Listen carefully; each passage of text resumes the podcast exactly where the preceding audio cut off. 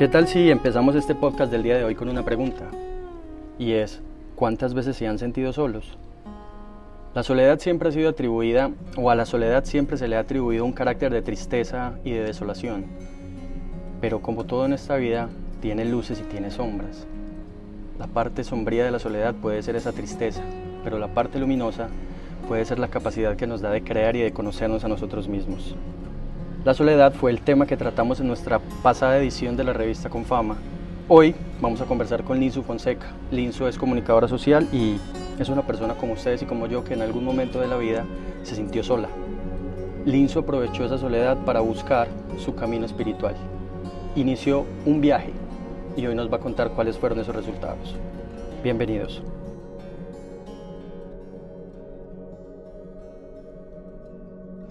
Hace 13 años murió, pues eh, se fue una, una persona que para mí era un referente femenino muy importante en mi vida. Y, su partida me, me generó como una, una sensación de vulnerabilidad y una sensación de como de perder un poco el piso, ¿no? Como de como de, de, que muchas cosas que movió muchas cosas en mi vida que eran como mis certezas, ¿no? Como mis certezas y como toda mi, mi no sé, como mi plataforma de creencias, ¿no? Su, su, partida me hizo preguntarme muchas cosas y como que generó una, una fuerte sacudida en mí. Y siento yo que ese fue un, un hito en mi vida como muy, muy fuerte que me, me puso como a encontrarme, que me puso como a, a buscarme, ¿cierto? Como encontrar mis, mis certezas, a, a encontrar como, como mi propósito y, y a entender que, pues que mi, mis referentes no están afuera, ¿no? Mis referentes están adentro, mis certezas están dentro de mí. A veces ponemos nuestros referentes y nuestras certezas afuera, ¿no? En los otros, en tus padres, en tus abuelos, en tus hermanos, o en las figuras paternas o maternas, femeninas o masculinas que tengas en tu vida, o en las figuras que tengas en tu vida, ¿cierto? Y cuando eso se va, entonces sientes que tu mundo se mueve, ¿no? Y se pone como patas arriba. Eso me pasó a mí y, eh, y hoy en día, pues, aunque puedas parecer un poco extraño, yo creo que, yo creo que eso fue maravilloso, ¿no? No la partida de este ser, obviamente, pues Hoy entiendo, digamos, la muerte de una manera muy distinta, pero, pero sí el hecho de, de, que eso generara que yo me hiciera unas preguntas muy importantes en mi vida y que me y que, y que sacudiera mi mundo, ¿no? Y sacudiera mi mundo para que dejara de estar afuera y empezar a ver lo que es realmente importante, ¿no? Que es lo que tengo dentro. Y empezar como a, yo no sé, eso es como pelar una cebolla, ¿no? Como a sacarle capas y capas y capas y descubrir cosas de mí, como de, de, de, mi personalidad, pues de las cosas con las que yo me, me, me sentía como reflejada, ¿no? Como de, el temperamento, el, el, mi propio sentido del humor, empezar a conocerme de verdad, ¿no? Como empezar a saber, bueno, ¿y esta chica quién es, ¿no? Esta, este ser que es maravilloso, quién es, ¿no? Y qué es lo que quiere, ¿no? Porque, porque pues parecía que todo afuera estaba resuelto y yo sentía que algo faltaba, que no, que no, que no había plenitud en esa vida, ¿no? Y en esas búsquedas empecé a hacer muchas cosas para sanar, porque sentía que entre más escarbaba, más cosas salían, ¿no? Y cosas que yo sentía que tenía que sanar, ¿no? Entonces yo creo que yo era una persona muy sin querer decir que hoy en día no lo sea, porque creo que todavía tengo muchas de esas cosas por sanar, pero es una persona muy controladora, muy competitiva, muy concentrada en, lo material. Eh, yo creo que no era una persona tan bonita, ¿no? Como tan chévere. Creo que era una persona muy, muy harta, ¿no? Y, y, muy, y con unas complejidades que hoy en día me parece como que, ay, qué, qué pesos los que me puse encima, ¿no? Y, y, qué cargas innecesarias las que tenía, ¿no? Y, y, ese camino no, no ha sido fácil, ¿no? ¿no? No es que, ay, de un momento a otro como que, uff, ya, todo pasó, ¿no? Y volví a mí y estoy en mi centro, ¿no? Eso es, el, el camino es, el camino se construye cada día, ¿no? Cada día vuelvo a retomar el sendero, Cada día tengo que conectarme, cada día tengo que hacer que mi luz brille, cada día tengo que eh, pensarme y sentirme en, alta vibración, ¿no? Cada día tengo que hacer cosas para vibrar, ¿no? Y para vibrar de una manera armónica con el entorno en el que estoy. Y todos los días tengo que hacer ejercicios de meditación y todos los días tengo que hacer yoga y todos los días tengo que hacer ejercicios de conexión con los ángeles. O sea, no es una tarea que sucedió en un momento y ya se quedó así para siempre. El camino se llama precisamente caminos porque tú lo vas andando y a medida que lo vas que lo vas caminando, lo vas construyendo, ¿no? Y es de todos los días, de cada instante, se construye con cada respiración. Yo llegué a como a sentir que necesitaba como camino espiritual, que necesitaba como como, como encontrar esa, esa paz dentro de mí, porque, porque sentí que muchas cosas de la afuera, no, no llenaban completamente como mi ser, ¿no? Empecé a sentirme vacía, ¿no? Y, profundamente sola y no con una soledad, con una sensación de soledad agradable, sino con una, una sensación de soledad en vacío, ¿no? Como en, en ausencia de propósito, como de, como que me empecé a sentir un poco perdida, ¿sabes? Como que, como de esas cosas que dicen lo tengo todo, pero, pero no tengo nada, como que me falta algo que yo siento que es lo más importante, pero no estoy segura de qué es. Y, explorando muchas cosas, explorando muchas cosas del camino, empecé como con, los, con el camino digamos, de, filosofías orientales, ¿cierto? Eh, hubo varias cosas en mi vida que detonaron ese, ese momento, ¿no? Que era un poco como el llamado, ¿no? estaba teniendo, lo que realmente me pasó era que estaba teniendo un llamado, mi alma se estaba expresando y me estaba diciendo, oye, es que el asunto no está afuera. El asunto no está afuera porque mira que el afuera lo tienes resuelto, el asunto está dentro de ti, ¿no? Y cómo y cómo trascender el asunto de la soledad en relación a, la soledad como ese espacio ya no de vacío, sino ese espacio de llena de mí.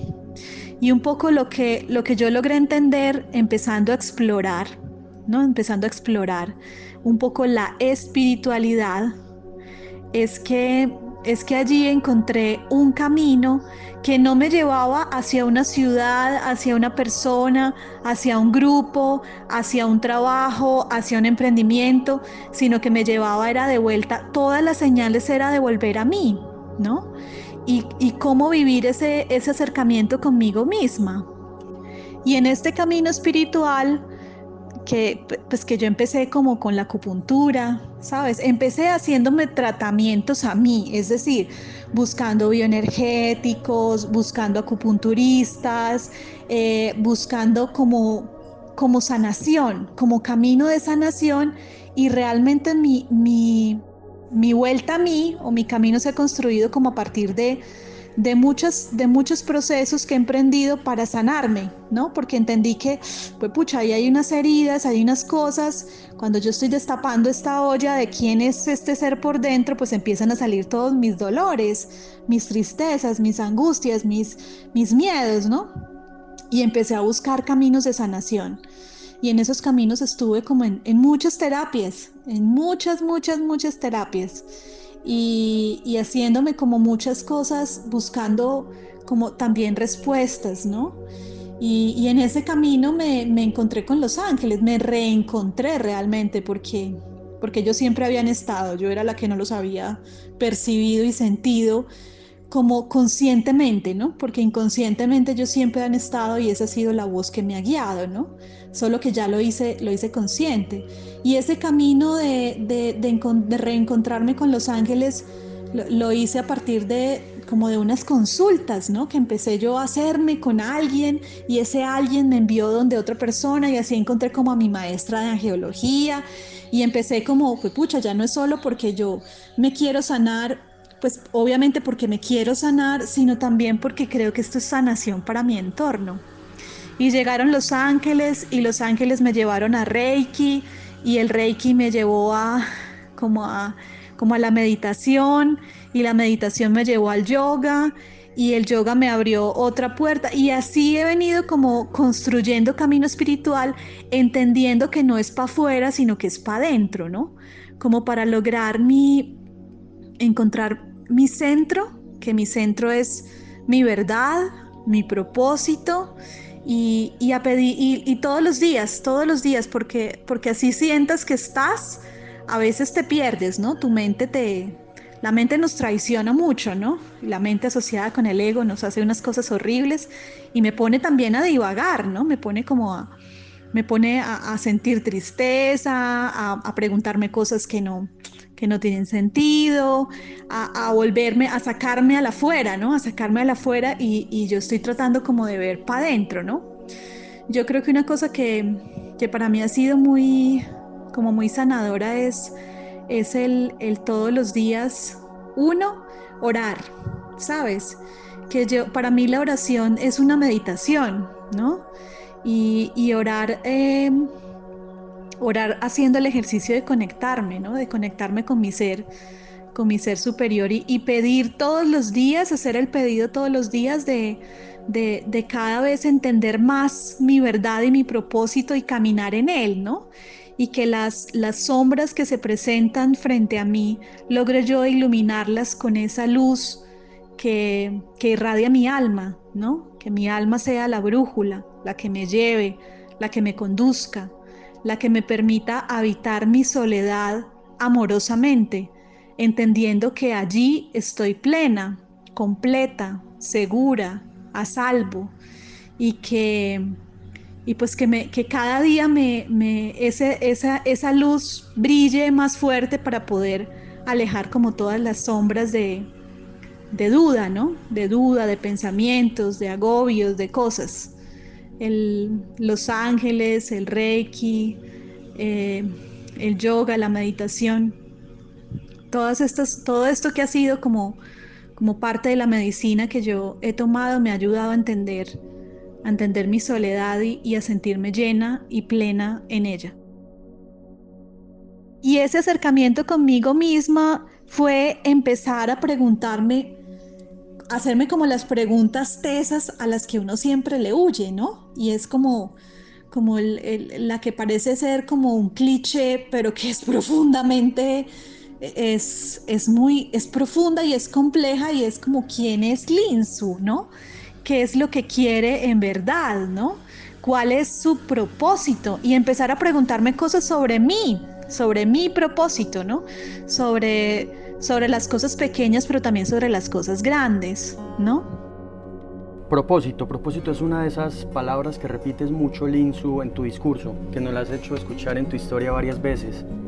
¿Qué es para ti el propósito? Y además, ¿cuál es ese propósito que encontraste en soledad y al que le estás dedicando tu vida entonces?